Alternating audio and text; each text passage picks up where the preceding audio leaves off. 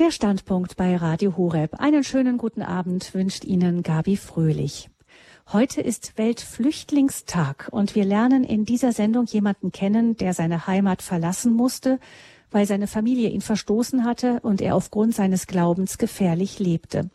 Seine spannende Lebensgeschichte steht unter dem Titel Hass gelernt, Liebe erfahren, vom Islamisten zum Brückenbauer. Yassir Erik stammt aus dem Sudan, dem Nordsudan genauer gesagt. Das ist insofern wichtig, als dass der Sudan arabisch-muslimisch geprägt ist und an die 40 Jahre im Bürgerkrieg mit dem Südsudan lag, weil die dortige Bevölkerung eher schwarzafrikanisch und christlich geprägt ist und sich vom Norden unterdrückt fühlte. So hatte die Religionszugehörigkeit für Yassir Erik von seiner Kindheit an auch eine politische Dimension. Wie er von einem gewalttätigen Christenhasser zum leidenschaftlichen Nachfolger Jesu geworden ist, das erzählt er uns heute selbst. Aus dem Großraum Stuttgart ist Jasja Erik uns jetzt für die Radio Horeb Standpunktsendung zugeschaltet. Ich begrüße ihn. Herzlich willkommen, Herr Erik. Vielen Dank für die Einladung und ich bin sehr, sehr gerne zu diesem Gespräch heute gekommen. Herr Erik, Sie leben ja seit 23 Jahren in Deutschland. Sie sind hier verheiratet. Sie sind bestens integriert als evangelischer Theologe, Pastor, Islamwissenschaftler und Leiter des Europäischen Instituts für Integration, Migration und Islamthemen. Als solcher sind Sie auch gefragter Experte für diese Themen. Sie haben Bücher geschrieben. Sie sind verheiratet mit einer Deutschen, haben vier Kinder. Also jemand, der richtig gut angekommen ist in einer doch mal früher völlig fremden Welt. Wie war das denn damals, als Sie im Jahr 2000 zum ersten Mal deutschen Boden betreten haben? Also ich meine, Sie haben schon in Afrika Ihre heutige Frau kennengelernt, waren also nicht ganz allein. Aber dennoch, wie war dieser erste Eindruck? Ja, ich kam im April. Es war kalt, äh, nass und äh, das war ziemlich äh, eine sehr, sehr äh, aufregende Geschichte. Alles war neu, äh, äh, ganz anders, alles, wo ich aufgewachsen bin. Ähm, einfach in ein neues Land anzukommen. Ich habe keine Orientierung gehabt, was gibt wo. Und, ähm, und ich befand mich einfach auf einer abenteuerliche äh, ähm, äh, äh, Erfahrung, ähm, die ich nie bereut habe. Äh, oder Abenteuer, äh, kann man sagen. Ja. Aber in eine positive. Mhm. Ja, Sie können sich also einfühlen in diejenigen, die aus anderen Ländern äh, zu uns kommen, aus welchen Gründen auch immer. Sie sind auch inzwischen selbst für Dialog und Integration engagiert, denn leider klappt Integration ja nicht immer so gut wie bei Ihnen. Was würden Sie denn, Herr Erik, sagen, sind die größten Fehler, die bei diesem Thema in unserer Gesellschaft gemacht werden? Ja, ich glaube, ein großer, äh, das größte Fehler bei diesem Thema, ähm, äh, wo keine Begegnung stattfindet, äh, findet sich äh, Überfremdung. Das heißt, wenn ich an meine Geschichte äh, äh, nachdenke, was mir geholfen hat, ähm, hier eigentlich anzukommen waren nicht nur die Integrationskurse oder was man äh, auf der theoretische Art und Weise lernen kann, sondern einfach Begegnung mit echten Menschen, die ein Interesse haben, äh, mir die Sachen beibringen. Letztendlich bin ich hier total neu, brauche ich Orientierung. Und von daher glaube ich, Integration ist irgendwie gescheitert, weil man denkt, wenn wir nach Deutschland kommen, alles Migranten, alles Flüchtlinge oder Asylbewerber oder egal auf welche äh, Art und Weise, man denkt, wir würden uns irgendwie irgendwo äh, äh, integrieren und das äh, wird von sich selbst passieren. Und das ist eigentlich nicht der Fall. Das heißt, das machen beide Seiten vielleicht diesen Fehler zum dem einen, die die kommen und ähm, vielleicht aber auch die Scheu haben, auf die anderen zuzugehen und auf der anderen Seite aber auch wir, die wir sagen, ja, wir wir schaffen das, aber dann ähm, lassen wir die Leute doch mehr oder weniger allein mit diesem Bedenken, das ist, machen die Profis, das machen die Kurse, das klappt schon irgendwie. Absolut. Das ist Integration äh, soll und kann nie eine Einbahnstraße sein. Ich erzähle Ihnen diese Anekdote. Ich bin einmal mit dem Zug von Stuttgart nach Frankfurt gefahren und im Zug saß ich gegenüber einer älteren deutschen Dame, die wusste einfach nicht, was sie mit mir anfangen könnte. Und dann sie guckt mich an, ich guck weg und ich guckte sie an, sie guckte weg und das ging hin und her 20 Minuten lang. Und dann danach, sie guckt mich tief in meinem Augen an und sagte zu mir, Sie sind aber nicht von hier, gell? Äh, und, äh, und da innerhalb einer Minute musste ich, mir, musste ich mich innerlich entscheiden, wie soll ich jetzt reagieren. Ich konnte sagen, okay, warum ist sie so unfreundlich und so weiter und so fort. Aber ich habe gedacht, woher soll diese Frau wissen, wer ich bin, wenn wir nicht im Gespräch kommen? Und dann tatsächlich kam ich mit ihr ins Gespräch. Sie hat mir ihre Geschichte erzählt. Ich habe ihr meine Geschichte erzählt. Und dann plötzlich zwei Menschen begegnen sich. Ja, solche Begegnungen äh, helfen äh, so sehr. Und man muss das einfach ganz bewusst machen und nicht nur auf eine theoretische Art und Weise und man möchte politisch korrekt sein und so. Und jetzt gibt es viele Stimmen, die versuchen einfach uns versuchen, äh, äh, das Thema in eine Richtung zu bringen, wo man sagt, ja, man darf nicht fragen, man darf die Menschen nicht fragen, woher kommen sie. Ich, äh, äh, jedes Mal, wenn Menschen mich fragen, woher ich komme, ich erzähle sehr gerne, woher ich komme. Und das erzeugt Begegnung und durch diese Begegnung können wir uns, äh, äh wir, wir, lernen uns kennen. So von daher, mhm. ich bin einfach für die Politik, aber auch für uns auf die persönliche Ebene. Und in dieser Hinsicht sehe ich, ähm, wir Migranten, wir sind eigentlich in der Pflicht und wir sollen der erste Schritt zu dieser Gesellschaft äh, äh, machen. Letztendlich kamen wir freiwillig nach Deutschland. Mhm. Das heißt aber auch eben, wenn es eben so Tabus gibt, dass man gar nicht mehr jemanden auf ähm, die Herkunft ansprechen können und soll und so, dann ziehen die Leute sich ja irgendwie immer mehr zurück. Man weiß ja dann gar nicht mehr, wie man anfangen soll. Sie plädieren dafür, einfach ganz natürlich zu sein und selbst so ein Satz von dieser Dame, der vielleicht ein bisschen ungeschickt in dem Moment war, war trotzdem die Eröffnung für ein gutes Gespräch. Absolut. Ich, war froh, dass sie nicht nur Gedanken über mich gemacht hat, sondern sie hat sich artikuliert und sie hat die Frage gestellt. Und ich glaube, wir werden einfach in einem in einem schwierigen Situation leben, wo man 300 Mal überlegt, soll ich fragen, soll ich nicht fragen, wie kann ich fragen? Natürliche Begegnung. Und auch wenn das ungeschickt ist und übrigens auch wenn wir Fehler machen. Ja, das ist immerhin besser, als dass wir einfach nur Gedanken über uns äh, äh, äh, machen und keine Begegnung da ist. So, das heißt nicht übereinander reden, sondern miteinander reden. Und von mhm. daher ist es gar nicht, wenn die Menschen sehen, das ist problematisch, wenn jemand gefragt wird. Letztendlich, woher soll mein Gegenüber wissen, wer ich bin? Und übrigens, mhm. diese Frage, woher kommen Sie? Wie heißen Sie? Diese Frage wird zu jeder hergestellt in Deutschland, wenn die Menschen sich begegnen. Und, an, und das Gespräch muss irgendwo anfangen. Mhm. Gucken wir noch mal zu Ihrer besonderen Geschichte auch, Herr Erik. Ähm, wir werden gleich noch mal genauer hören, wie es dazu kam. Aber Sie sind vom Islam zum Christentum konvertiert. Wir leben jetzt hier im freiheitlichen Deutschland, aber nicht alle Menschen, die diesen Schritt gemacht haben, gehen so offen damit um. Also wir haben hier auch schon Fälle in Sendungen gehabt, wo die Namen verändert werden mussten, die Wohnorte nicht angegeben wurden.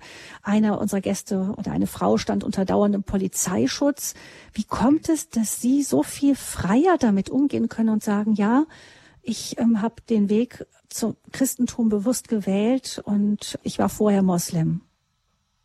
Bis zum ersten Mal, ich bedauere das so sehr, in einem offen, liberales, demokratisches Land wie Deutschland dass ein paar Leute von uns hier mit Polizeischutz äh, unterwegs sein müssen und dass Menschen ähm, äh, äh, Menschen untertauchen müssen, weil gewisse Gruppen von Menschen sie, die sie äh, bedrohen. Das ist eigentlich eine sehr, sehr, sehr bedauerliche Situation. Und deswegen bin ich der Meinung, die Politik muss ganz klar äh, zeigen, wenn wir nach Deutschland kommen, Menschen, die die anderen Menschen einschüchtern wollen, das soll einfach per Gesetz nicht äh, erlaubt werden. Auf der anderen Seite, und, und ich habe einen großen Respekt für diese Menschen, die ihren Glauben ernst nehmen und auch die Konsequenzen durchziehen äh, wollen. Und für diese Menschen sollen wir beten und sie unterstützen. Jetzt zu meiner Person. Äh, ich habe keine Angst, äh, weil ich nicht etwas Falsches mache, sondern ich sage, Jesus Christus hat mein Leben verändert. Und mein Problem und der Kampf, was ich habe, ist nicht gegen Muslimen, ist nicht gegen den Islam. Ich bin Christ geworden, nicht weil der Islam falsch oder richtig ist, sondern ich bin Christ geworden, weil Jesus Christus mein Leben verändert hat. Er hat mein Herz berührt. Das heißt, wie ich auch das Thema angehe. Ja, ich bin sehr, sehr, sehr wohlwollend gegenüber den Muslimen. Ich bin sehr, sehr wohlwollend gegenüber vielen Freunden von mir. Und ich trenne, äh, ich mache eine sehr, sehr starke Trennung zwischen Islam als Ideologie, die jeder Mensch in Frage stellen kann und darf, und Muslimen als Menschen, die wir begegnen müssen, und dass wir einfach Brücken zu ihnen bauen. Und ich glaube, diese Haltung von mir äh, äh, hat mir eigentlich auch einen, eine, eine Grundlage verschafft, zum Dialog äh, mit Muslimen zu reden und auch unsere, in unsere Kirche und die Politik zu diesen Themen zu sensibilisieren. Mhm. Mir ist jetzt aufgefallen, Erik, dass Sie gerade das Wort gesagt haben, der Islam als Ideologie. Mir scheint, dass Sie das bewusst gesagt haben. Wie kommt das? Ja, das ist so. Der Islam ist nicht nur eine Religion. Der Islam hat ein Dogma, der Islam hat eine Lehre, der Islam hat auch ein System. Ja, und wir müssen dieses System äh, äh, verstehen. Ich gebe Ihnen ein Beispiel. Der Islam ist nicht nur eine Religion, ist Religion und Politik. Ja, der Islam hat auch eine kulturelle ähm, äh, Sicht. Der Islam hat auch eine geistliche Sicht. Der Islam hat auch ein, ein, ein, ein, ein, ein politische Macht. Und wenn man sieht, wenn man, wenn, wir, wenn man das Leben Mohammed sieht und wie er gelebt hat, er war nicht nur ein Prophet, er war auch ein Staatsmann. Und von daher irren wir uns, wenn wir den Islam nur reduzieren zum Beten und Fasten. Und äh, ich habe kein Problem, wenn jemand fastet und wenn jemand an Gott glaubt. Und weil Glaube für mich auch eine Rolle spielt. Deswegen kann ich das nicht äh, den anderen das äh, verbieten. So von daher einfach gläubig zu sein, das ist nicht das Problem. Aber wenn wir ein Dogma haben und dieser Dogma und diese Ideologie versucht, die Menschen äh, zu unterteilen, Gläubige und Ungläubige, und wenn jemand den Islam verlässt, äh, kriegt er die Todesstrafe und wird man diskriminiert, das ist ein Dogma und das ist eine Ideologie, die wir eigentlich ähm, betrachten müssen, die wir thematisieren müssen und auch kritisch thematisieren müssen. Der Standpunkt zum Weltflüchtlingstag steht heute unter dem Thema Hass gelernt, Liebe erfahren, vom Islamisten zum Brückenbauer. Dr. Jesse Erik ist unser Gast hier. Er ist Leiter des Europäischen Instituts für Integration, Migration und Islamthemen, Theologe auch, evangelischer Theologe. Er ist konvertiert vom Islam und unser Gast hier im Standpunkt heute bei Radio Horeb. Sie haben einige Bücher auch geschrieben, Herr Erik, Ihre Lebensgeschichte unter dem Titel, den auch diese Sendung trägt, aber der ist auch gerade in einer Neuauflage wieder erschienen. Und ein zweites zu einem Thema, das gerade schon ein bisschen anklang in dem, was Sie gerade gesagt haben. Wir müssen reden, bevor es zu spät ist, über radikalen Islam, Integration und unsere Ideale. Ähm, da kommen wir später noch mal intensiver drauf auf diese Themen, um das zu vertiefen, was Sie gerade haben anklingen lassen. Aber jetzt schauen wir doch erstmal Ihre eigene Geschichte an. Die ist ja auch schon sendungsfüllend. Sie stammen aus dem Sudan, aus einer Wüstenmetropole, dort aus einer großen Familie. Was für Erinnerungen, Herr Erik, haben Sie an Ihre Kindheit?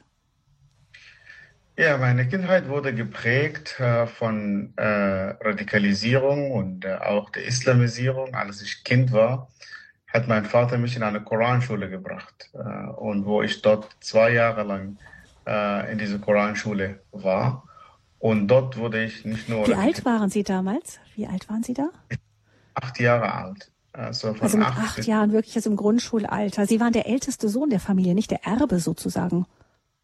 Ja, und dann äh, wurde, äh, und mein Vater hat mir nicht erzählt, was mit mir passieren wird. Er hat mich einfach in diese Koranschule gebracht. Und das Erste, was man in der Koranschule bekommt, man wird, äh, äh, ähm, die Haare wird rasiert. Und das hat auch ein Symbol. Das heißt, äh, du kommst hier und jetzt wird man eine neue Identität bekommen, man wird neue Gedanken bekommen. Und zweitens hat man mir beigebracht, du gehörst nicht mehr zu deiner kleinen, kleinen Familie, obwohl ich von einer sehr großen Familie gekommen bin, sondern du gehörst zu der islamischen Umma. Und das Wort Umma ist, äh, kommt von Arabisch und, äh, äh und die Bedeutung äh, Umma und Um bedeutet Mutter. Das heißt, die islamische Gesellschaft ist wie meine Mutter als Muslim. Und dort wurde ich radikalisiert. Äh, Hass gegen äh, Christen, gegen Juden, gegen Menschen, die ich noch nie in meinem Leben gesehen habe oder äh, eine Auseinandersetzung mit ihnen gehabt. Mhm. Warum ist denn das ähm, Christentum radikalen Muslimen so ein Dorn im Auge, auch das Judentum? Ähm, gibt es da einen Grund für? Ich glaube, dass, Jud dass, dass dieser Hass gegen äh, das Judentum ähm, äh, kommt nicht, weil die Staat Israel wurde 1948 gegründet oder so, oder das, diese politische Israel mhm. heute, sondern das hat sich, ähm, das fing meiner Meinung nach damals, als Mohammed äh, noch lebte, im Jahr 622, ist er von Mekka nach Medina ausgewandert und dort begegnete er äh, die Juden und die Juden haben ihm als Prophet abgelehnt. Und von daher im Koran werden die Juden äh, mit einer, äh, werden die Juden so nicht nur kritisch äh, bezeichnet dort, sondern die sind ungläubig und die sind die allerschlimmsten, die die weniger Hoffnung haben, äh, dass Gott ähm, sie errettet und so. so das heißt, die, diese Feindseligkeit hat nicht mit unserem äh, äh, Antisemitismus, was wir heute in Deutschland oder in der Welt haben, sondern es hat eine religiöse Grundlage. Und ich sage, äh, und ich nenne das nicht Antisemitismus bei uns, sondern Anti-Judaismus, weil die Menschen, die in mhm. heute und Libanon und so, äh, im Nordsudan, wir sind selber Semiten. So, das heißt, wir können nicht Antisemiten sein, sondern das ist anti, ähm, anti-judisch, anti-Judaismus. Ja? Und das, wird, das hat auch theologische Grundlage. Und das meinte ich, wenn man über den Islam redet, müssen wir über diese Sachen reden. Wenn ein Muslim fünf fünfmal am Tag betet, er zitiert Sura 1 17 Mal. Und Sura 1 hat sieben Verse und endet mit den Worten, leite uns den geraden Weg, das heißt der Weg der Islam und nicht der Weg derjenigen, die in die Irre gegangen sind, das sind die Christen und die den Zorn Gottes erregt haben, sie sind die Juden. Ja, es gibt andere Kommentatoren, die das anders ähm, äh, interpretieren. Aber das ist die orthodoxische Interpretation, mit dem ich aufgewachsen bin.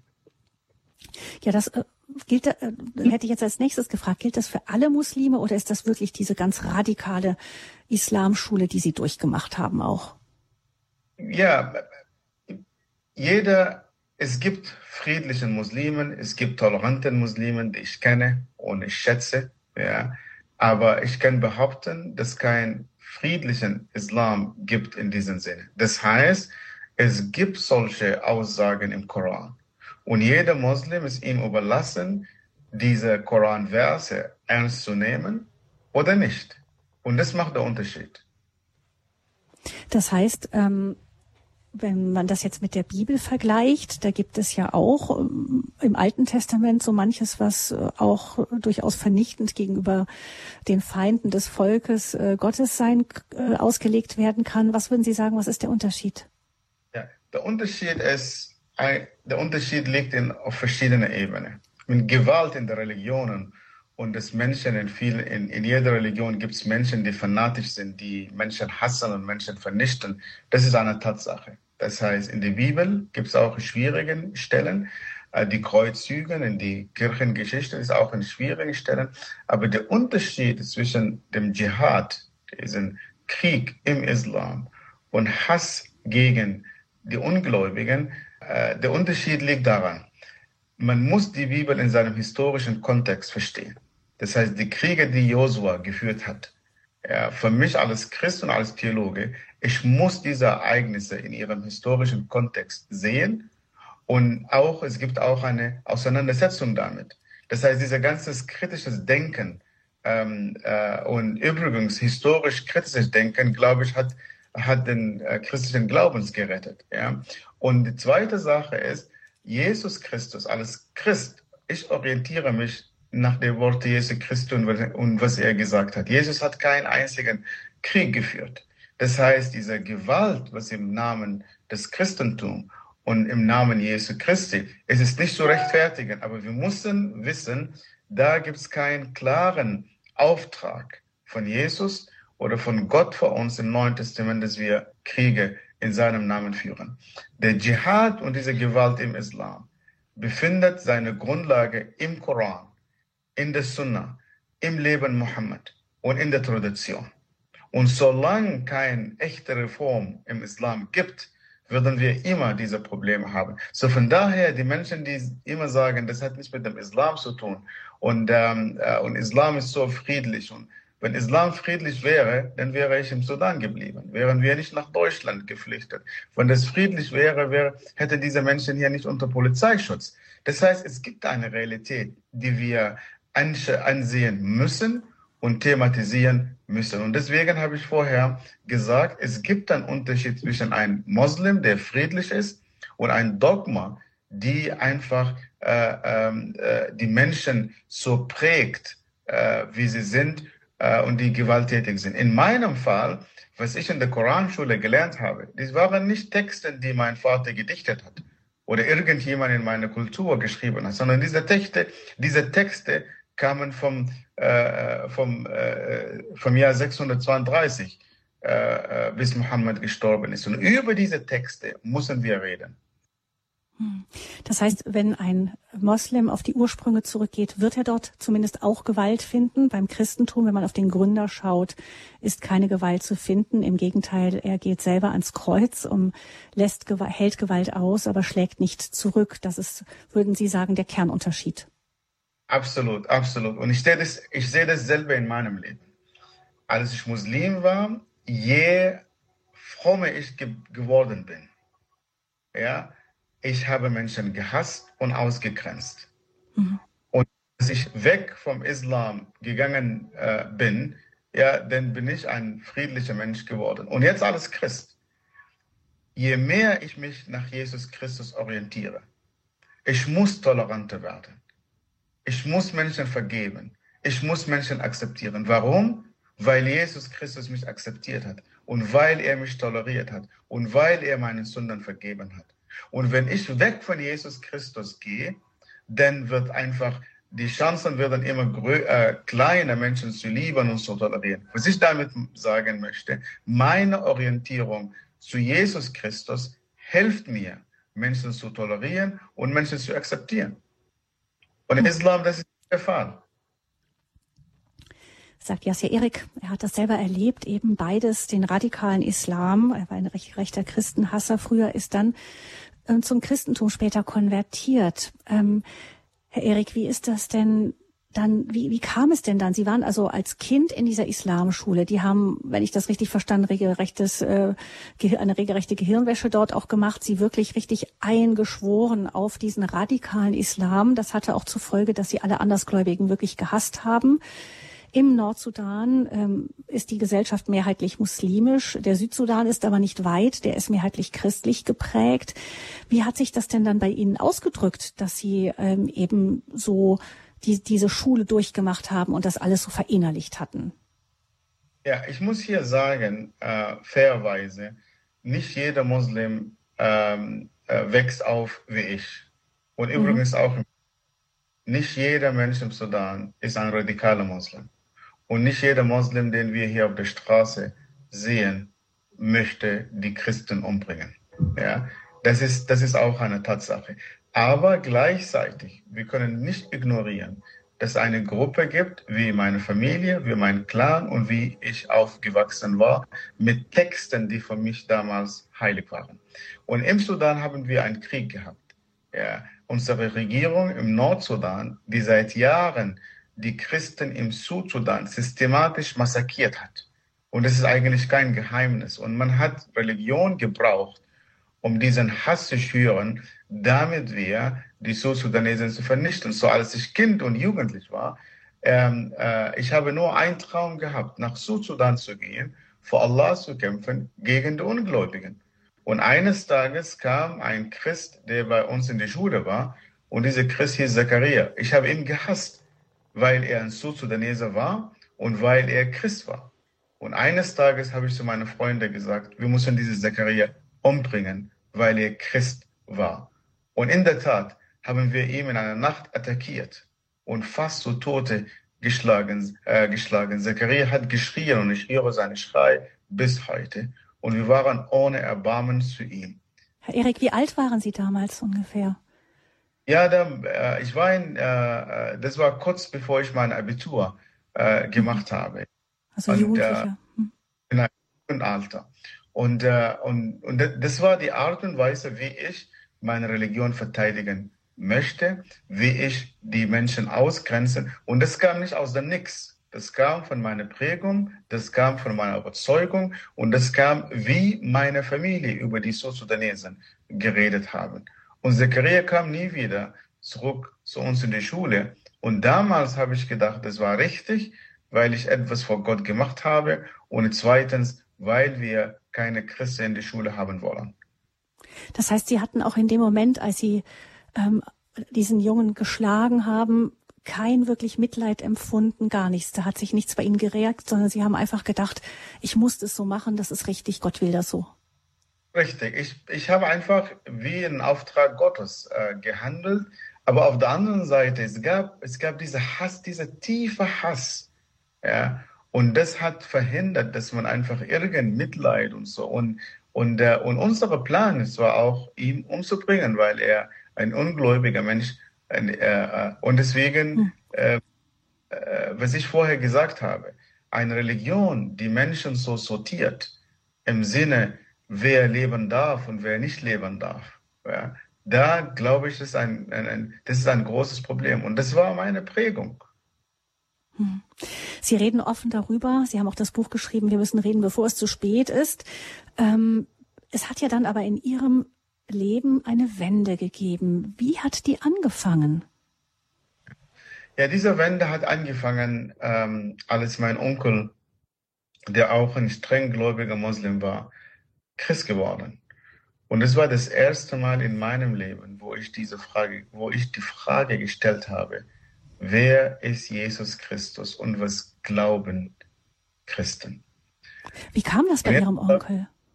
Wie bitte? Wie kam das bei Ihrem Onkel? Er war, äh, äh, er war in einer Kirche oder in einem evangelischen Zentrum in, in, in Khartoum und er wollte eigentlich der Pfarrer dieser Gemeinde äh, festnehmen und verhaften und ins Gefängnis zu bringen. Und nach dem Gottesdienst kam mein Onkel im Gespräch mit diesem Pfarrer und bevor er ihn festgenommen hat, der Pfarrer kam mit ihm im Gespräch und dieses Gespräch hat ihm einfach auf die Spuren gebracht, an Jesus Christus zu glauben. Und äh, für, für uns als Familie, es war eine Katastrophe. Das Christentum ist es jetzt nicht mehr in Europa und Hollywood und Kreuzzüge und was weiß ich, sondern jemand in unserer Familie, der Christ geworden ist. Und dieser Gedanke, Gedanken waren für uns alle, für die ganze Familie, war eine Katastrophe. Ja. Und, äh, und weil ich meinen Onkel wirklich geliebt habe, habe ich gedacht, äh, ich muss mir Gedanken machen über diese Religion, was, was, was, was glauben äh, Christen. Und in, äh, in diesem Punkt möchte ich sagen, und ich möchte, und ich möchte auch viele Muslimen einladen. Die Muslimen sollen nicht nur äh, Gedanken über uns ähm, äh, machen, was im Koran steht.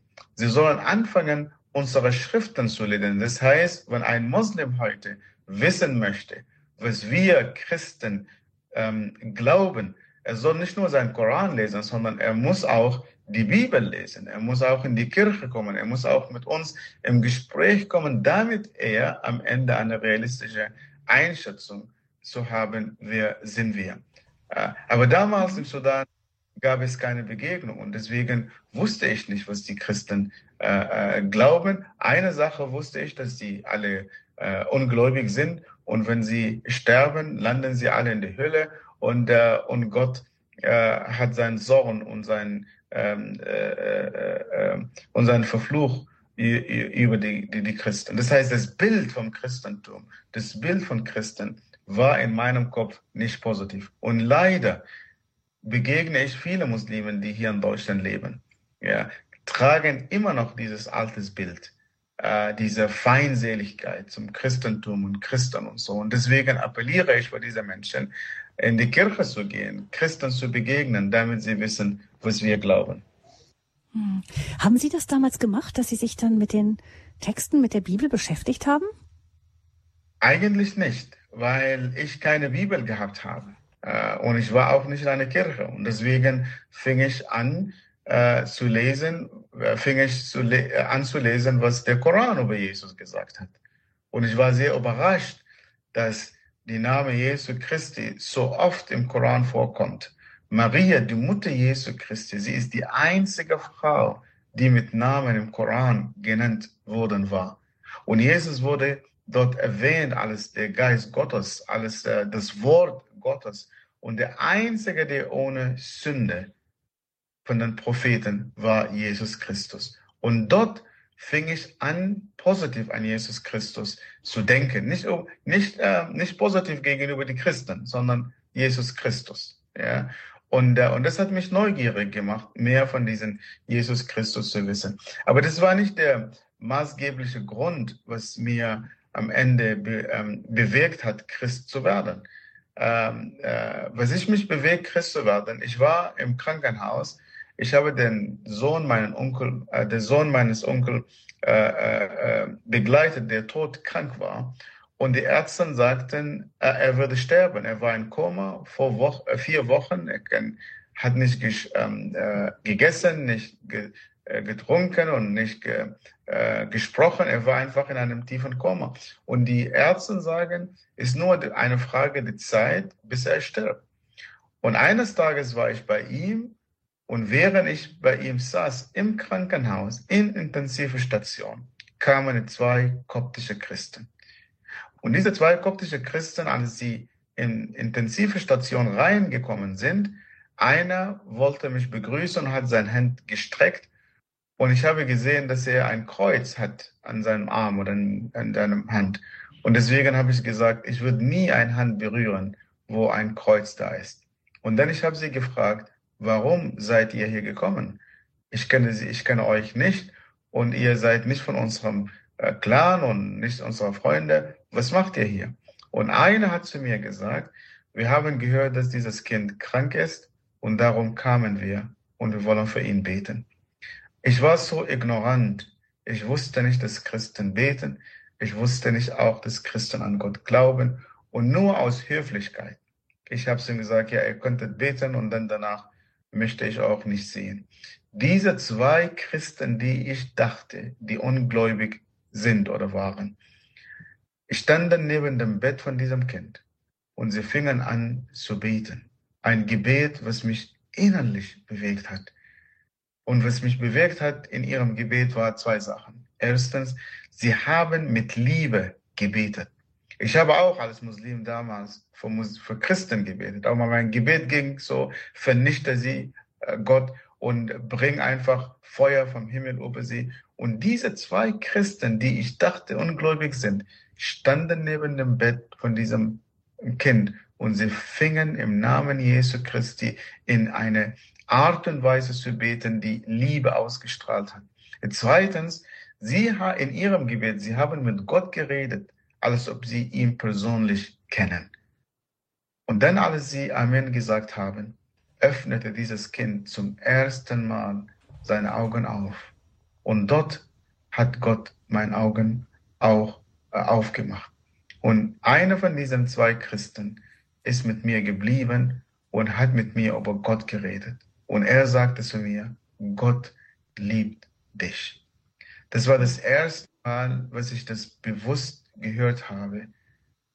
Diese zwei Worte in einem Satz, nämlich Liebe und Gott.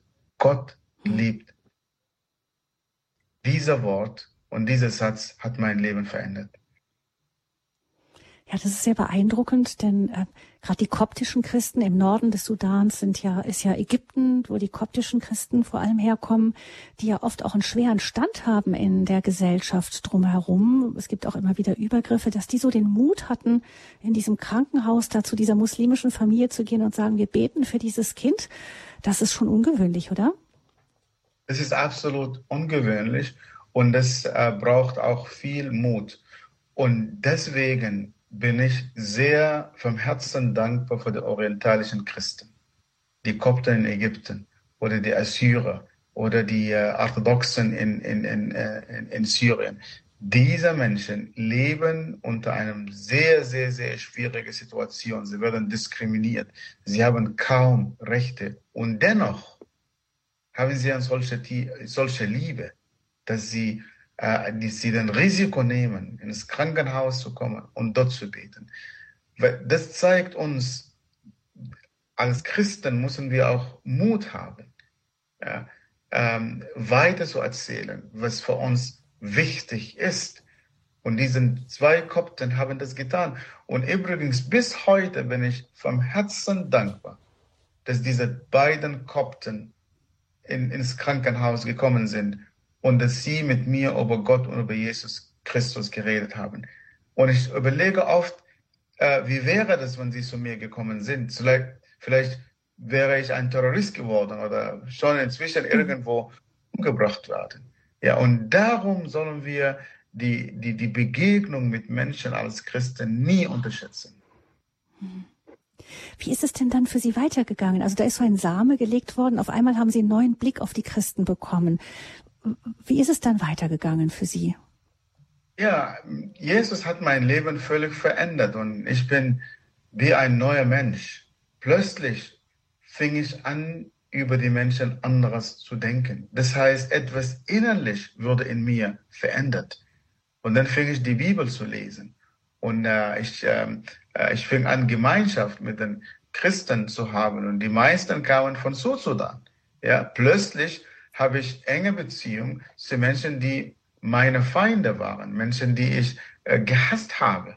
Aber diese Menschen haben mir geholfen, die Bibel zu lesen, äh, Gott besser kennenzulernen. Das ist auf der geistlichen Ebene. So, ich bin ein neuer Mensch geworden. Aber auf der persönlichen Ebene, in meiner Beziehung zu meiner Familie, das kam zu einem Konflikt, wo mein Vater zu mir sagte, du bist nicht mehr mein Sohn. Äh, und ich musste mein Zuhause verlassen. Und nicht nur das, sondern meine Familie hat eine, eine Beerdigung organisiert. Und sie sagten, unser Sohn ist tot, er lebt nicht mehr. Das heißt, Sie haben das Ihrer Familie auch gesagt gehabt. Also Sie sind da offen mit umgegangen mit Ihrer Konversion. Das habe ich einfach ganz offen gesagt, weil meine Familie äh, hat mich, oder mein Vater besonders, hat mir beigebracht, ich muss dafür stehen, was ich daran glaube. Ja, das mhm. heißt, als ich war, äh, ich lebte das nicht im Geheimnis oder irgendetwas. Und jetzt habe ich Jesus Christus gefunden, der in meinem Leben gekommen ist. Und da sah ich, äh, kein Grund, warum ich das heimlich ähm, äh, mhm. für mich habe.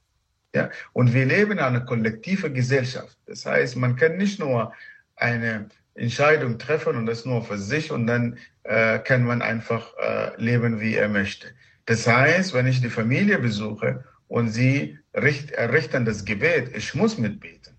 Oder wenn sie gewisse islamische Rituale machen, ich muss das äh, mitmachen. Mhm. Deswegen sagt, ich bin Christ geworden, so wie mein Onkel. Und das brachte mich zu einem sehr, sehr großes Konflikt mit meiner Familie.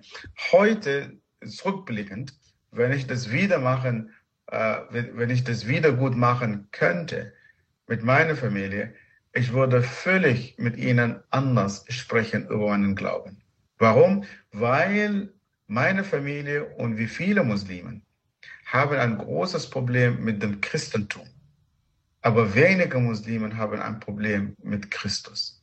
Das heißt, von meinem Vater, als ich sagte, ich bin Christ geworden, das heißt, ich habe plötzlich ähm, äh, meine, meine Familie äh, abgelehnt, meine Kultur abgelehnt und meine Abbringung. Und das war nicht der Fall. Eigentlich bis heute bin ich so dankbar für meine Familie, die mir so viele gute Sachen gebracht haben. Das heißt, auch in der Kommunikation ähm, äh, mit Muslimen und mit unserer Familien müssen wir das Wesentliche äh, äh, kommunizieren. So, das brachte einen Bruch mit meiner Familie und ich musste meine Zuhause verlassen und später war ich auch im Gefängnis. Äh, ich wurde ins Gefängnis gebracht, weil ich an Jesus Christus geglaubt habe. Hm. Das heißt, Sie haben wirklich gemerkt, auch dass das echte Folgen hatte, aber Sie sind, Sie haben nicht gezweifelt. Zweifelung kam. ja, der, als ich im Gefängnis war, ich habe mich auch immer wieder gefragt, habe ich die richtige Entscheidung getroffen? Ja, vielleicht hätte ich äh, ein bisschen äh, länger warten und so. Zweifelungen waren da, aber ich habe ein tiefes Vertrauen zu Gott. Und ich kann Ihnen sagen, als ich im Gefängnis war, sie brachten mich in eine kleinere Zelle, die so dunkel war, wo ich meine Bibel nicht lesen könnte. Und als sie mich festgenommen haben, alles, was ich mitnehmen durfte, war meine Bibel und ein Handtuch. Und übrigens, dieses Handtuch war ein Geschenk von einer Gruppe, die von CVM aus Gummeringen, die nach, nach, nach, Khartoum, nach Khartoum gekommen sind. Mhm. Und auf dieser wurde geschrieben auf Englisch, The Lord is my light, der Herr ist mein Licht. Und als ich im Gefängnis war, ich war oft so depressiv und so deprimiert. Ich könnte nicht meine Bibel lesen und ich konnte nicht positiv denken. Und alles, was ich gemacht habe, ich habe mich an diesen Handtuch festgeklemmelt. Ja, eigentlich nicht das, nicht nur dieser Handtuch, sondern dieses Versprechen. Der, Lehr, der, der Herr ist mein Licht. Und was mir in meiner Verzweiflung, in meinem äh, äh, Unmut geholfen hat, war das Wort Gottes.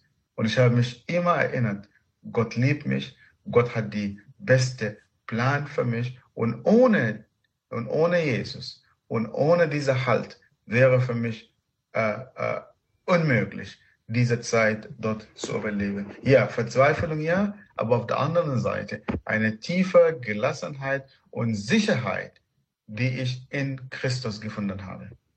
Hm, die hat Sie auch nicht verlassen. Haben Sie denn ja. Reue empfunden über das, was Sie vorher getan hatten, auch dass Sie einen Menschen angegriffen hatten, aus Hass auf seinen Glauben? Ja, selbstverständlich. Und ich kann einfach die Geschichte weitererzählen. Als ich in Ägypten war, äh, nach vielen Jahren, äh, dort äh, traf ich einen sudanesischen Pastor. Und dann ich habe ihm meine Geschichte erzählt, genauso wie ich es Ihnen heute erzählte. Mhm.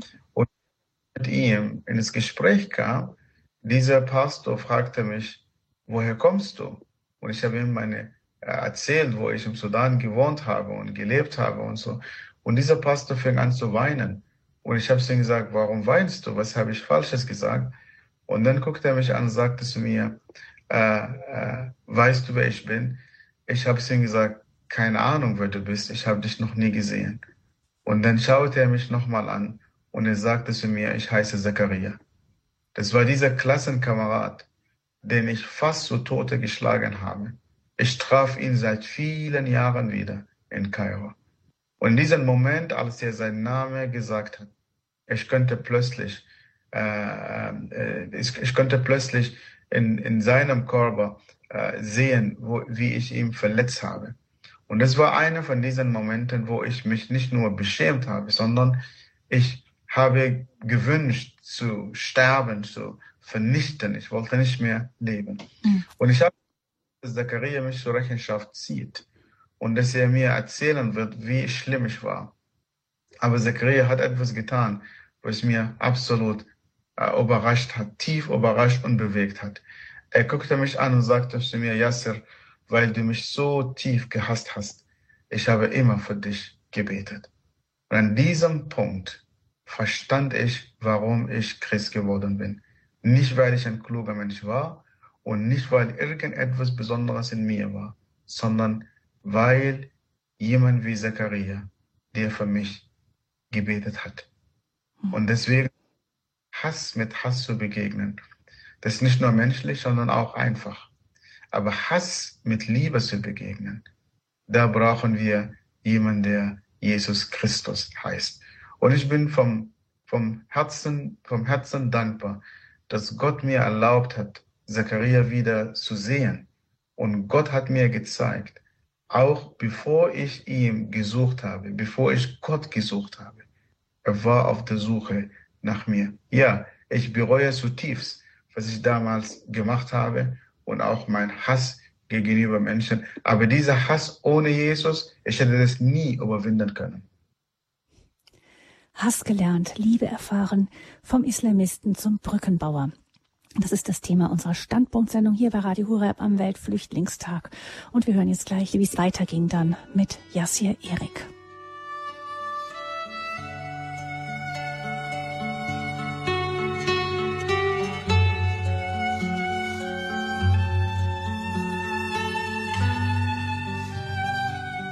Heute ist Weltflüchtlingstag und wir hören im Standpunkt die Geschichte eines Mannes, der selber flüchten musste, weil er im Nordsudan vom Islam zum Christentum konvertierte und das Leben für ihn dort immer schwieriger wurde.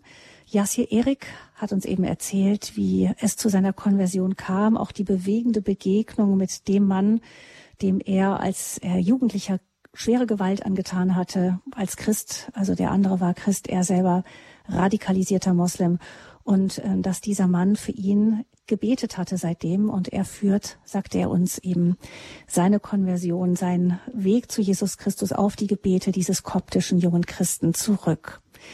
Herr Erik, Sie waren dann eine Zeit lang im Gefängnis in Sudan noch. Ähm, ist, sind diese Schwierigkeiten, die Sie dann in dieser mehrheitlich muslimischen und durchaus auch dort ziemlich radikal muslimischen Gesellschaft hatten, der Grund gewesen, warum Sie das Land dann doch irgendwann verlassen haben? Ja, ja. Äh, nachdem ich vom Gefängnis ähm, entlassen worden war, ich war in Gefahr und nicht nur ich, sondern die Christen, mit denen ich im Kontakt war, kamen auch in Gefahr. Und, äh, und wie ich ähm, schon erwähnt habe, wir kommen oder ich komme von einer Gesellschaft, wo man kollektiv lebt. Es gibt kein individuelles Leben.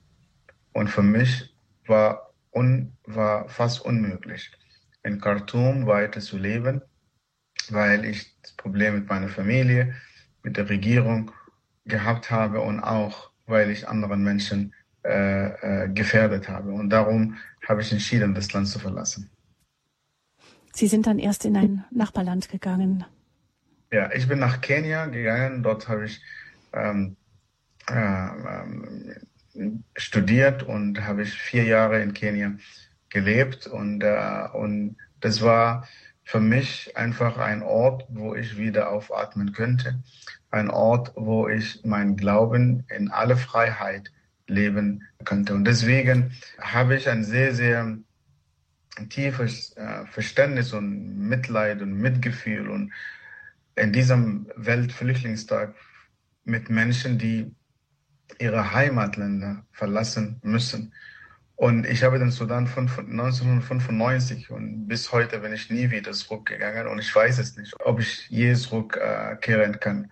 Und von daher einfach Flucht und von zu Hause wegzugehen, egal zu welcher, egal äh, auf welchem Grund, das ist immer ein sehr, sehr schmerzhaftes Erlebnis. Ja, zumal aus einer Gesellschaft kommend, wo Familie, wo der Clan, wo das diese engen menschlichen Bindungen so wichtig sind, wie das bei Ihnen Richtig. ja auch war. Absolut, absolut. Und auch wenn auch die Flüchtlinge, die nach Deutschland kommen, äh, selbstverständlich, viele von uns kommen nach Deutschland und man erfahrt hier äh, Sicherheit, aber viele von uns bleiben immer einsam, weil diese Gesellschaft auch so äh, äh, sich verhält. Und das ist, das ist ein sehr, sehr, sehr großes Problem für Menschen, die traumatisiert worden sind, Menschen, die im Gefängnis worden sind, waren und dann kommt jemand hier und man fängt an, äh, mit anderen Problemen zu kämpfen. Hm. Sie waren also erst in Kenia und wie kam dann der Weg nach Deutschland? Ja, in Kenia habe ich meine Frau kennengelernt und als wir entschieden haben zu heiraten, äh, bin ich einfach. Ihre deutsche äh, Frau, nicht? Ja, sie, meine Frau, Deutsche, sie hat in Kenia oder beziehungsweise im Südsudan ähm, äh, gearbeitet und gelebt äh, während der Zeit vom Bürgerkrieg. Und wir haben uns in Kenia äh, kennengelernt und als wir entschieden haben zu heiraten, ähm, äh, haben wir gesagt, äh, es gibt zwei Optionen oder drei Optionen, dass wir beide in Kenia bleiben, wo wir beide Ausländer sind, oder dass wir nach Sudan gehen, wo ich zu Hause bin und wo meine Frau äh, Ausländerin äh, ist. Und das, äh, das wurde ausgeschlossen, weil der Weg zurück war für uns nicht möglich. Und wir wollten nicht einfach in einer dritten Kultur dort leben und unsere Ehe und Familie anfangen. Darum war ähm, äh, der beste Weg, einfach nach Deutschland zu kommen. Hm. Ich kann mir vorstellen, dass es, obwohl Sie durch die dadurch, dass Sie an der Seite Ihrer Frau waren, ähm, es für Sie leichter war, aber dass es dennoch dann so ein Weg für Sie war, Ihren Platz zu finden, auch einen, Ihren Platz in der Gesellschaft. Welche Schritte sind Sie da gegangen? In der Tat, der, der, der, für, für mich, der Weg war nicht einfach, aber war leichter. Vor gewissen Gründen. Erstens, ich kam nach Deutschland freiwillig.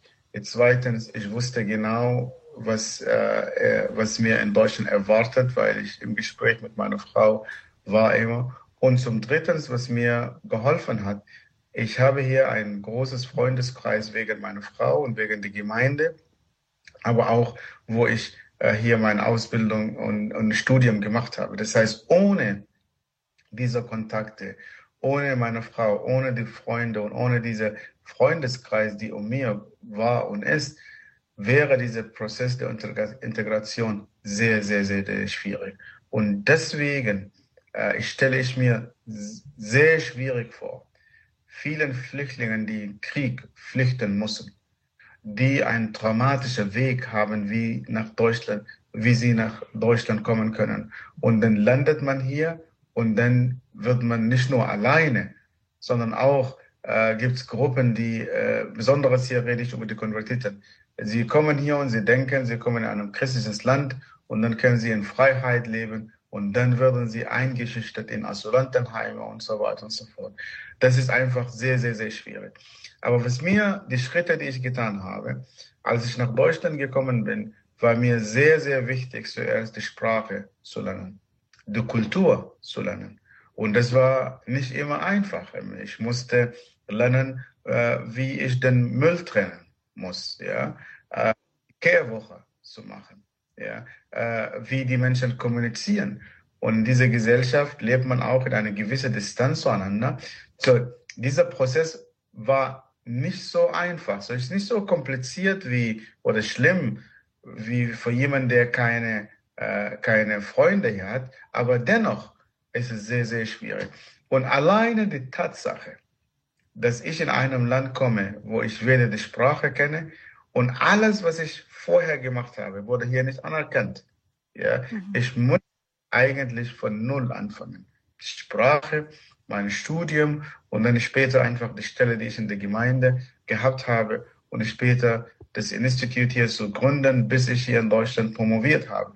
Dieser Weg war nicht sehr einfach aber ich bin sehr, sehr, sehr dankbar dafür. Und deswegen äh, äh, äh, drücke ich einen Dank vor Deutschland. Dieses Land hat mir, hat mir unähnliche Möglichkeiten gegeben, wo mein Heimatland mir nicht geben könnte. Und darum, Deutschland ist für mich dann sehr, sehr, sehr, sehr, ähm, sehr wichtig. Und aus Dankbarkeit ja, für dieses Land möchte ich einfach dieses Land äh, äh, äh, möchte ich jeder in diesem Land helfen, damit wir diese Herausforderungen zu, äh, äh, zu verstehen und diese Herausforderungen zu thematisieren und hier insbesondere mit dem radikalen Islam.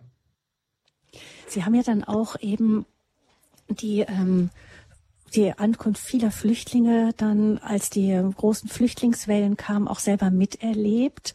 Ähm, mit was für einem Blick haben Sie darauf geschaut, als eben dann plötzlich so viele auf einmal über die Grenzen kamen, die ganze Diskussion darum? Wie haben Sie das erlebt? Ja, ich habe das einfach ähm, äh, durch äh, unterschiedlich erlebt. Äh, Gott sei Dank, damals haben wir schon dieses Institut hier angefangen und wir haben viele Fragen von Gemeinden und Kommunen bekommen, wie können wir diese Menschen begleiten und wie können wir diese Menschen helfen. So von einer Seite, ich war wirklich überwältigt von, äh, von den Ehrenamtlichen, die Menschen, die, die weder die Sprache kennen, noch die Kultur von diesen Migranten kennen und dennoch waren sie in Bahnhöfen und haben sie ihre Zuhause geöffnet. Das hat mir ein ein Gesicht von Deutschland gezeigt, was für mich bis damals ähm, äh, äh, nicht bewusst war. Und dafür äh, glaube ich, ähm, äh, viele Menschen, viele, viele Ehrenamtlichen haben einfach ähm, äh, äh, großartige Sachen gemacht.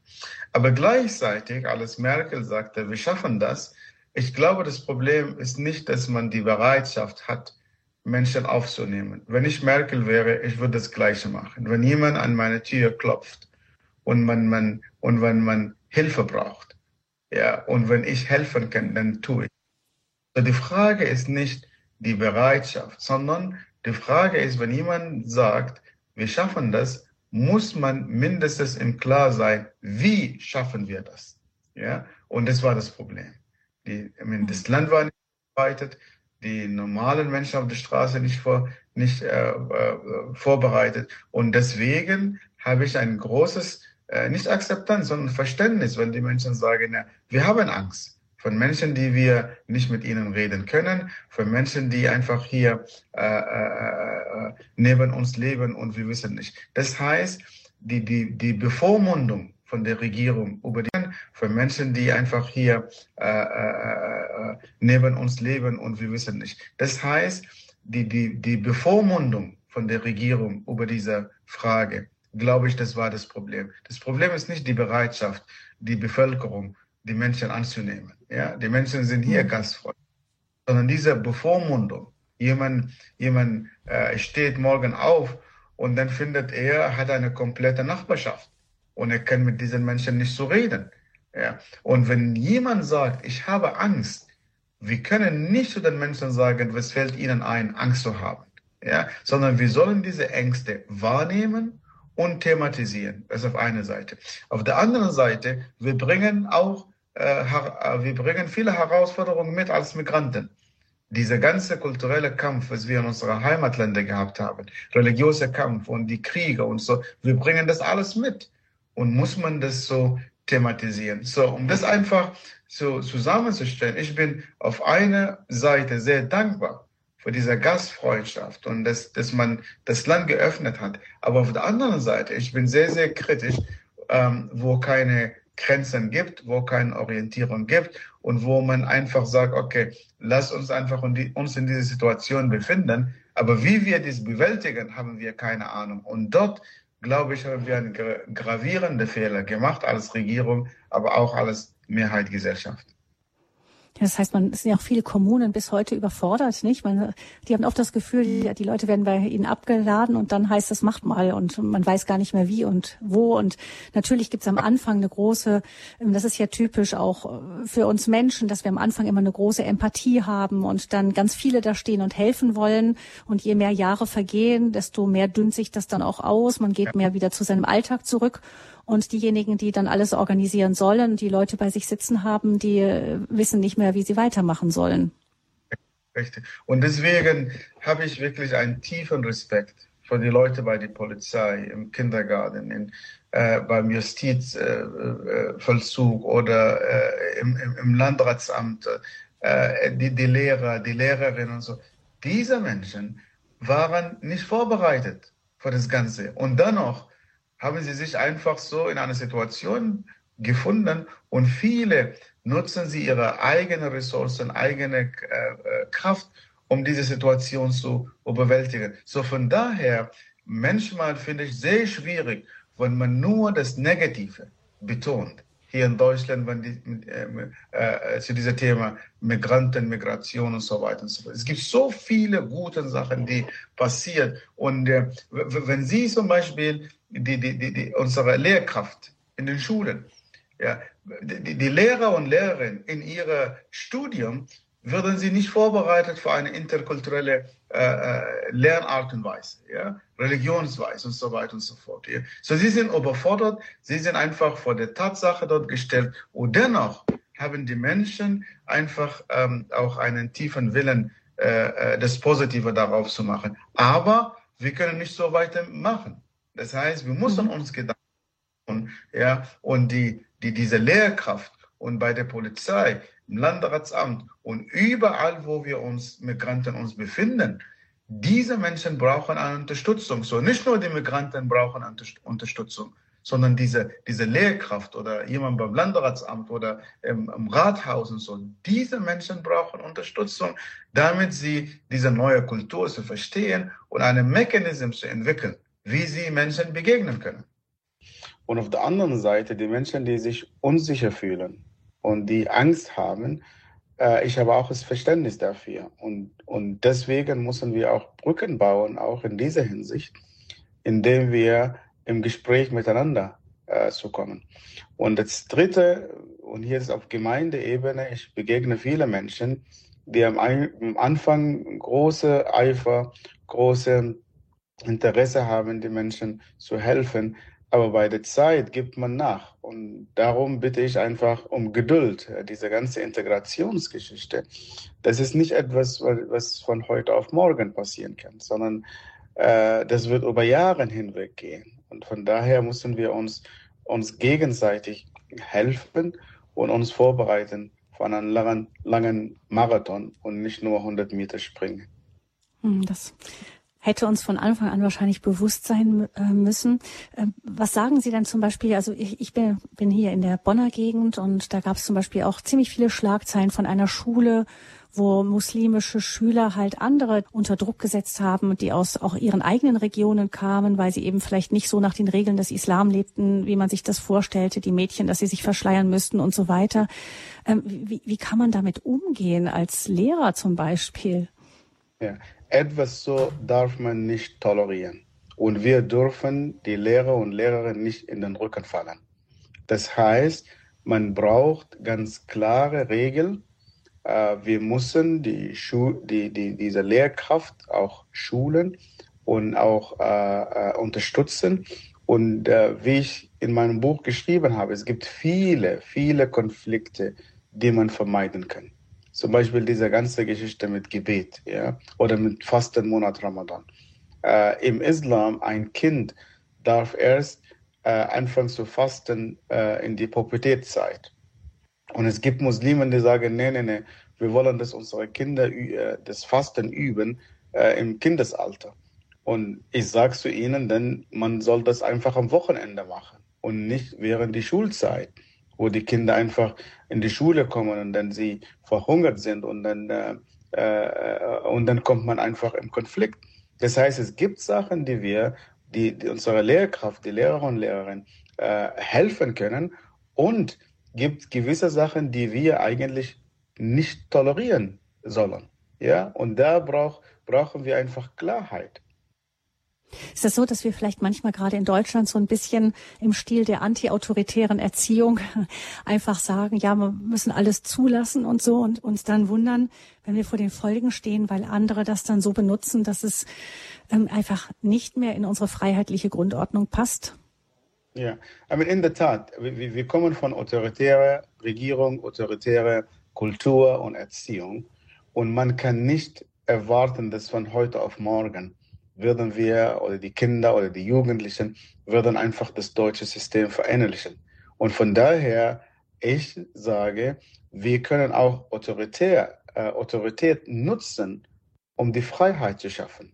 Indem, dass man sagt, hier, der Lehrer und die Lehrerin, sie haben das Sagen. Weil das Problem ist, wenn wir den Eindruck geben, jeder kann machen, was man möchte.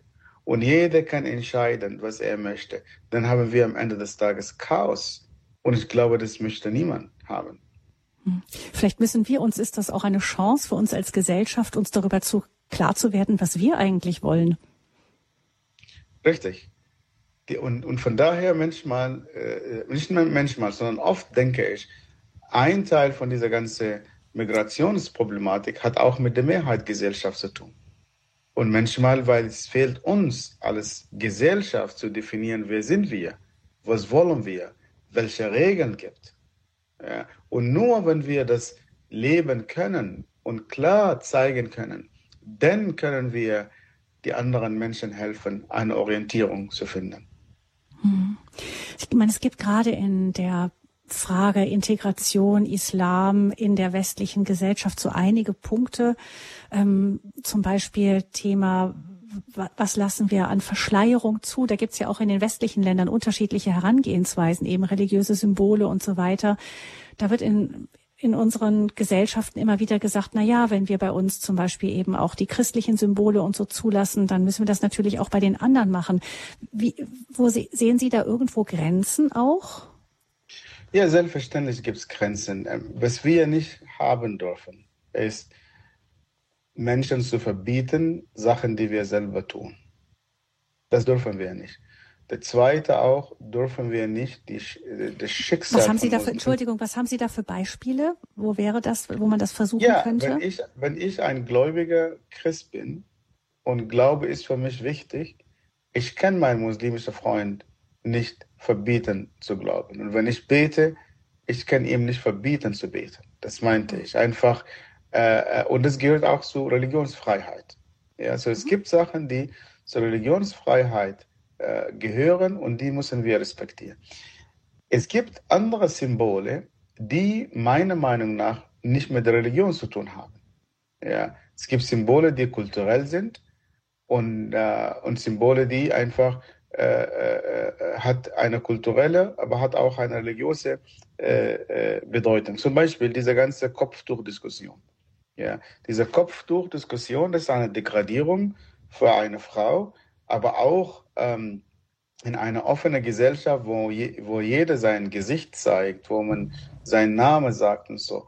Plötzlich eine Gruppe, die sagt, ich möchte mein Gesicht nicht zeigen. Und, und hier sollte man das nicht mit, ähm, äh, äh, mit den Nonnen vergleichen. Man, man, man so, sagt, okay, die Nonnen tragen auch etwas, ja.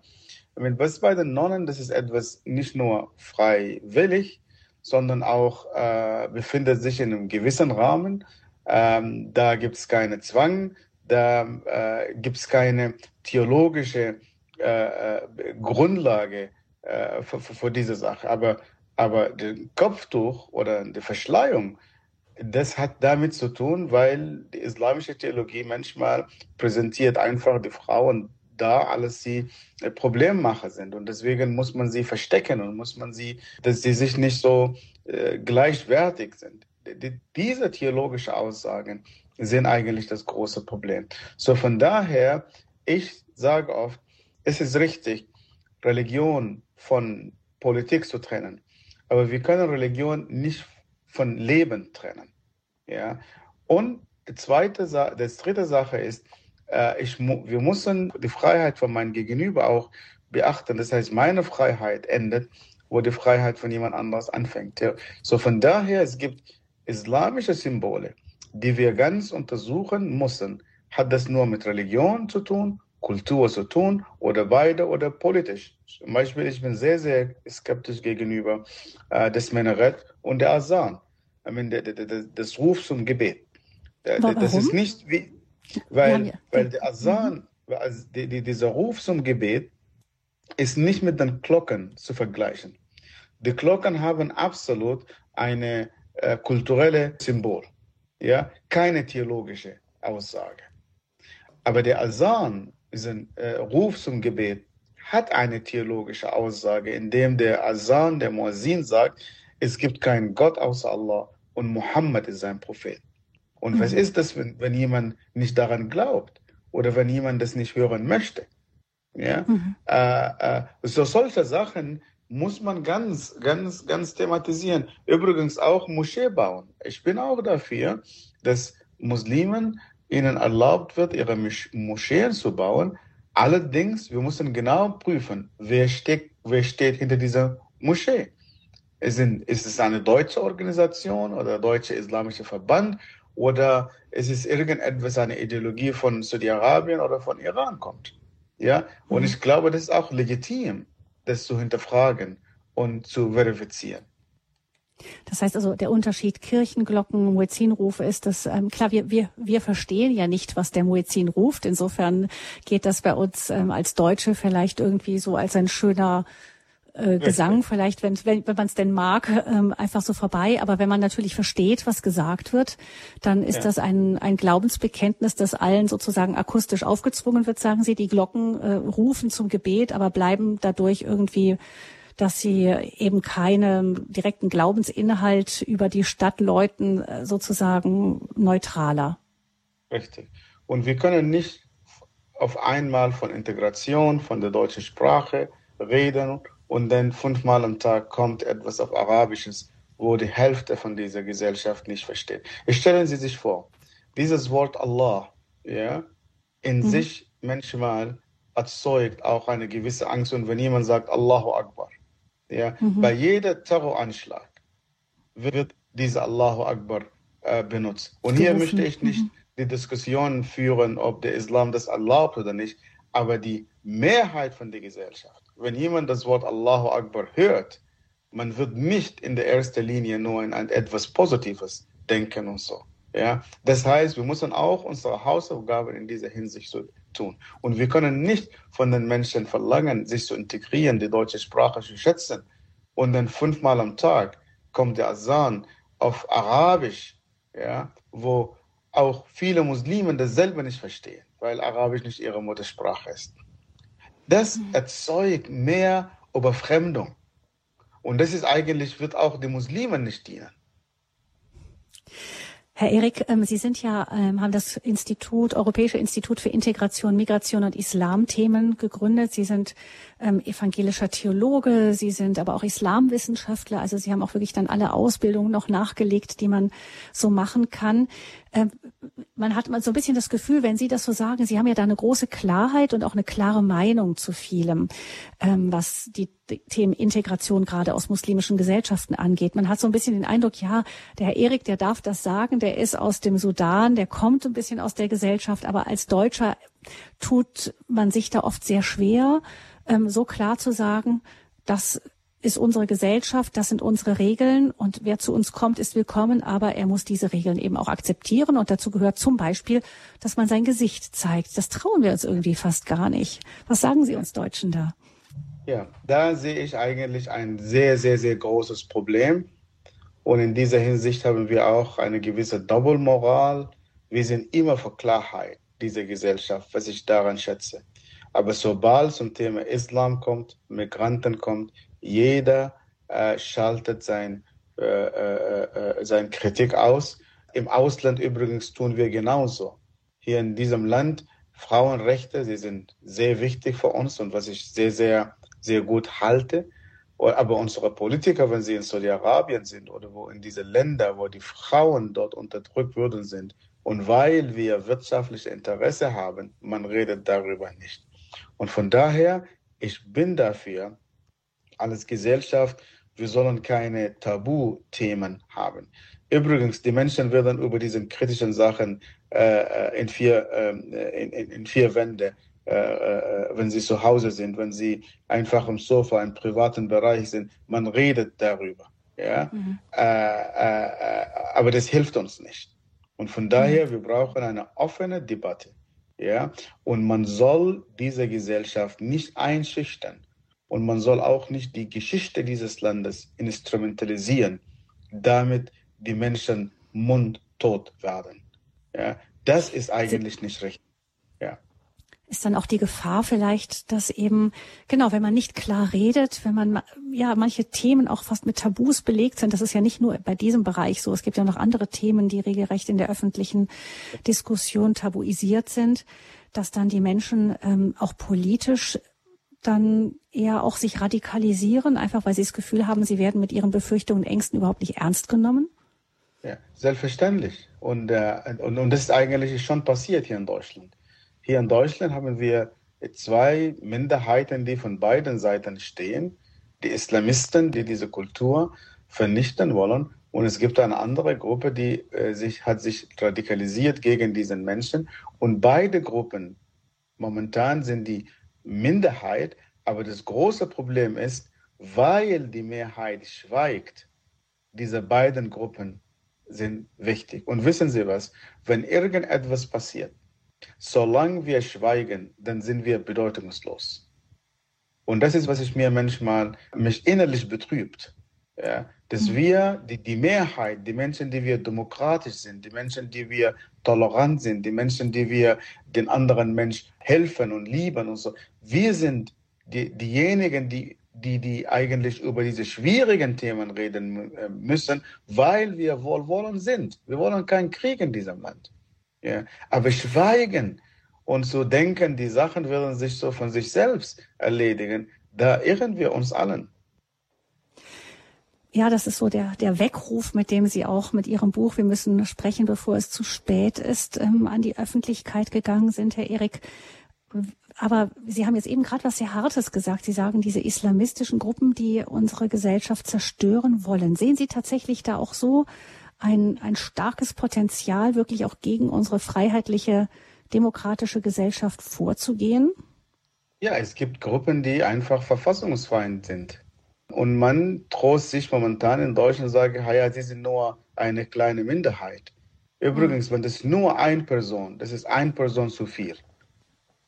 Und da sollten wir uns nicht einfach so diesen Trost so sagen, ja, die Mehrheit ist friedlich und die Mehrheit, und das stimmt auch. Ja, aber diese Minderheit, die, die auch die Muslimen, die, die auch ein, eigentlich eine Gefahr für die Muslimen, bevor sie eine Gefahr für diese Gesellschaft sind. Und es gibt Leute, die von der Verfassungsschutz beobachtet sind. Es gibt Menschen, die meiner Meinung nach, man soll sie einfach von diesem Land abschieben, ja, weil sie weder die Muslimen gut, gut tun, noch die Mehrheit Gesellschaft. Die sind gegen unsere Gesetze, gegen die Normen. Sie gefährden das Zusammenleben. Ja. Mhm. Und da muss, da, da muss unsere Regierung und da muss die Verfassungsorgane einfach eine Klarheit zeigen, zu sagen, so wird etwas so in diesem Land nicht, nicht möglich. Ja? Und, aber solange wir schweigen, solange wir, dass wir nur politisch korrekt sein wollen und so weiter und so, das hilft uns nicht.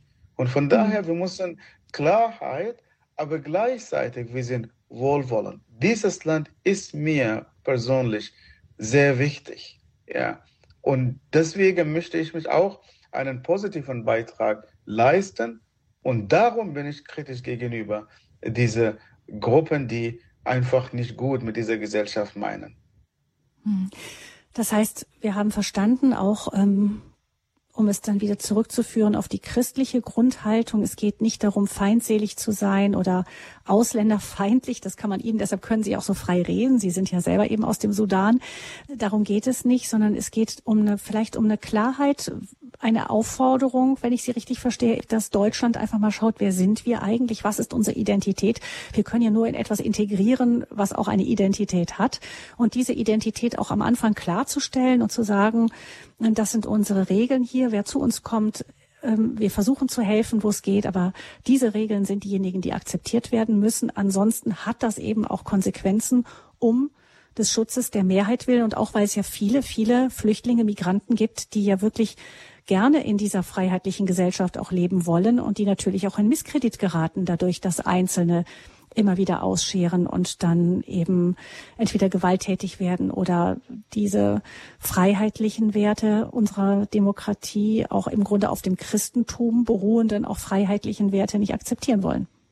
Ja, absolut, absolut. Und deswegen brauchen wir Orientierung. Wissen Sie was? Jeder normale Deutsche, der hier in Deutschland geboren, aufgewachsen ist, er orientiert sich nach irgendetwas. Ja, äh, ich zahle meine Steuer, deswegen gibt es Straßen, deswegen gibt es, was weiß ich. Das heißt, ich muss zuerst meine Pflichten erfüllen und dann rede ich über meine Rechte. Ja. Und was ich verlange, ist ganz simpel. Einfach, was man von der Mehrheit Gesellschaft verlangt, soll auch von den Migranten verlangt werden.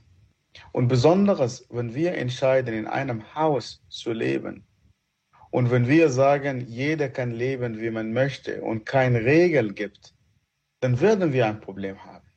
Ja, so von daher, wir müssen auf das Minimum kommen. Und das Minimum für mich wäre einfach das Grundgesetz. Das Grundgesetz soll für, für jeden Mensch gelten. Und es gibt keine Ausnahme dafür. Das mindestens bedeutet, wir müssen uns äh, nach dieser, nach die ähm, Kultur dieser Gesellschaft uns orientieren. Und deswegen mache ich einen Unterschied zwischen diese drei Begriffe. Manchmal, wenn man Integration sagt, man verwechselt Integration mit Assimilation. Es gibt Leute, die wünschen, dass wir Migranten, wir müssen komplett assimilieren. Ich kam nach Deutschland als Erwachsene.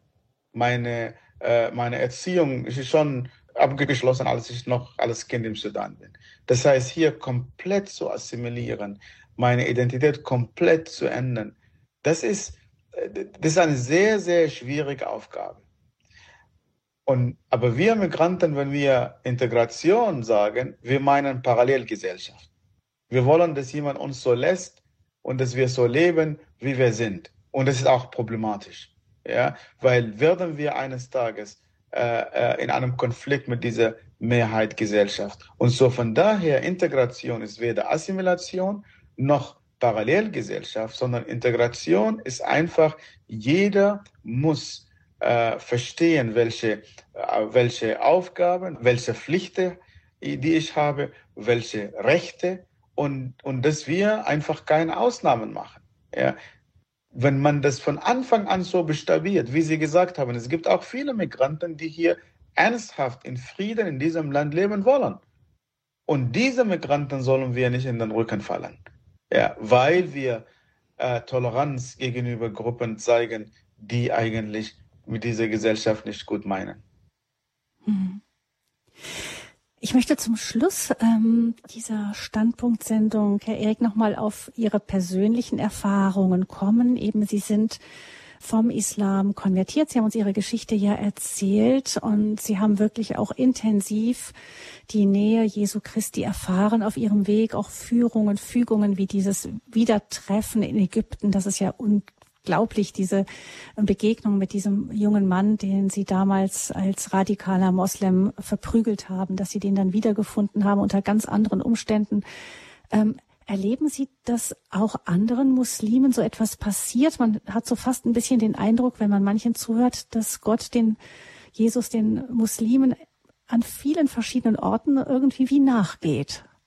Ja, absolut. Das ist momentan passiert, nicht nur hier in Deutschland, sondern in der islamischen Welt. Ich bin auch äh, sehr oft in, im Nahen Osten und ich begegne immer wieder Menschen, die Jesus Christus begegnet sind durch Träume, durch Visionen, durch Wunder, durch einfach, dass er zu ihnen persönlich spricht.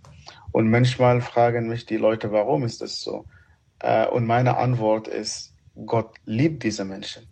Und weil auch viele Muslimen gibt, die auf der Suche nach Gott sind. Äh, sie suchen Gott jeden Tag. Und die Bibel sagt, jeder, der Gott, jeder, der Gott sucht, Gott lässt sich von diesen Menschen finden. Und das ist einfach ein Ausdruck zu der Liebe Gottes äh, äh, zu diesen Menschen. Und wie ich vorher gesagt habe, wir kommen zum Glauben und viele Muslime kommen zum Glauben an Jesus Christus. Nicht, weil der Islam falsch oder richtig ist und nicht, weil wir eine Debatte über den Islam führen, sondern diese Menschen kommen zum Glauben, weil Jesus Christus sie persönlich begegnet. Und viele von ihnen nehmen das Risiko, verfolgt zu werden, ins Gefängnis zu landen. Warum? Weil diese äh, Begegnung mit Jesus Christus ist absolut und ist so real. Und viele, viele von unseren Leuten sind bereit, auch dafür zu sterben. Ja. Und dann auf der anderen Seite, man fragt sich, warum passiert das bei uns hier nicht in Deutschland? Ja. Und meiner Meinung nach, dieser Wohlstand, was wir haben, äh, äh, was, was ich dafür sehr dankbar bin, aber diese Situation, in der wir uns hier in Deutschland befinden, unser Wohlstand hat Gott in unserem Leben ersetzt. Und das ist problematisch. Und von daher ist mir lieber, einfach an Gott zu glauben, in eine Schwierigkeit zu sein, als in eine ganz einfache Situation, aber ohne Gott unterwegs zu sein. Ja.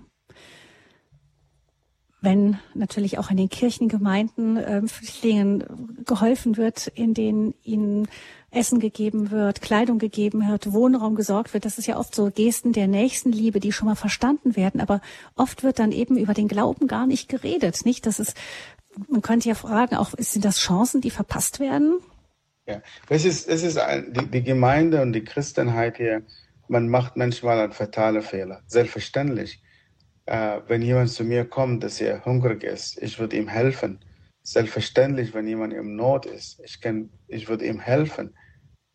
Aber es ist auch eine Selbstverständlichkeit, dass ich meinem Glauben mit diesen Menschen teile. Und übrigens, das Problem ist nicht von den Muslimen, das Problem ist nicht von den Migranten, sondern die Mehrheitsgesellschaft und die Christen hier in Deutschland, sie haben sich selbst zensiert. Ja, das heißt, sie verbieten sich selbst äh, nicht über den Glauben zu reden, weil man äh, äh, Glaube unter persönliche und private Sache ähm, äh, sortiert. Ja. Wenn ein Moslem in eine Gemeinde kommt, wenn ein Moslem zu, äh, zu jemandem kommt, der Christ ist, er erwartet automatisch, dass dieser Christ irgendetwas erzählt, über was ihm wichtig ist. Ja? Und hier, das heißt nicht, dass wir jeden Muslim als Missionsobjekt sehen, den wir diese Menschen konvertieren wollen. Keiner von uns kann jemanden konvertieren, sondern nur Gott, wenn er die Herzen von Menschen berührt, er bewegt diese Menschen.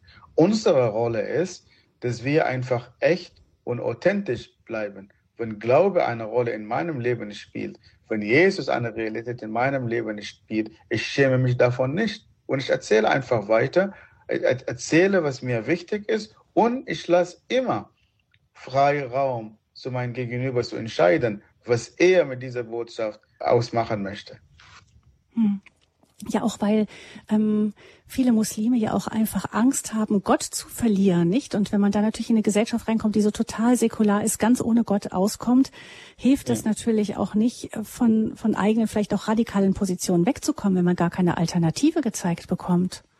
Ja, ja, absolut, absolut. So von daher, von daher bin ich auch und das jetzt äh, bin ich auch sehr froh, dass Muslimen hier in Deutschland leben und plötzlich begegnen wir Menschen, wo Glaube für sie wichtig ist.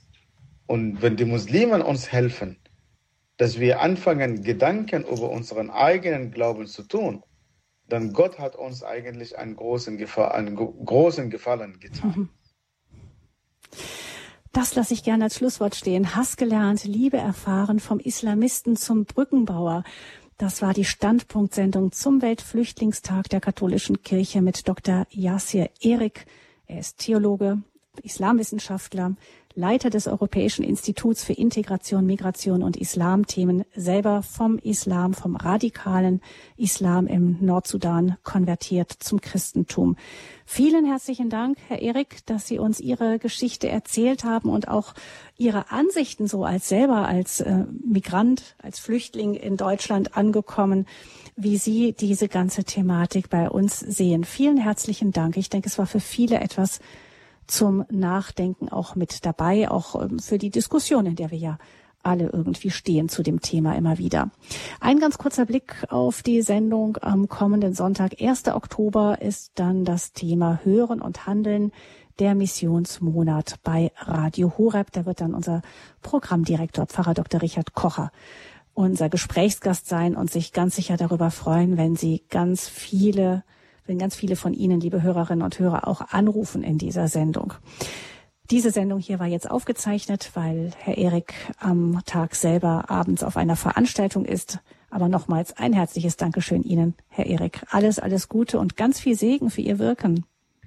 Vielen, vielen Dank für die Einladung und Gottes Segen wünsche ich Ihnen auch.